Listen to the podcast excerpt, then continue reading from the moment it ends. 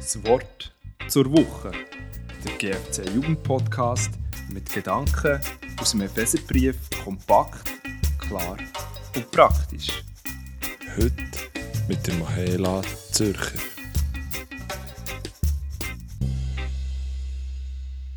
Meine Schüler und Schülerinnen haben den Auftrag bekommen, einen Brief an eine Person ihrer Wahl zu verfassen. Im Fokus ist die Form vom Brief gestanden, mit Anschrift, Datum, Ort, Grußwort und so weiter und weniger der Inhalt. Doch beim Lesen von diesen Brief hat mich ein Schüler zutiefst beeindruckt. Sein Brief war an einen Polizist gerichtet, weil er selber gern eines Tages den Beruf ausüben will.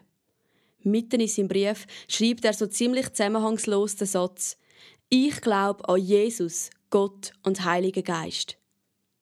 Was für ein Glaubensbekenntnis. Jesus ist ihm präsent. Sogar mitten in einer trockenen Deutschlektion. Ich glaube an Jesus, Gott und Heiligen Geist. Der Satz zeigt mir zwei Sachen auf. Erstens, es geht immer um den Inhalt und nie nur um die Form. Und zweitens, wenn Jesus mein Grundstein ist, dann gehört er immer und überall dazu. In jedes Thema von meinem Leben und in jedem Moment von meinem Leben. Jesus als unser Grundstein gibt uns Halt, Orientierung, Wert und noch so viel mehr. Er ist unser Fundament, wo alles andere drauf steht. Wir dürfen immer wieder seine Werte, sein Verhalten, seine Ausrichtung anschauen, annehmen und unser Glauben, unsere Identität, unser Christsein, unsere Gemeinde darauf bauen. Gemeinde bedeutet, als Familie Gottes zusammenzuleben.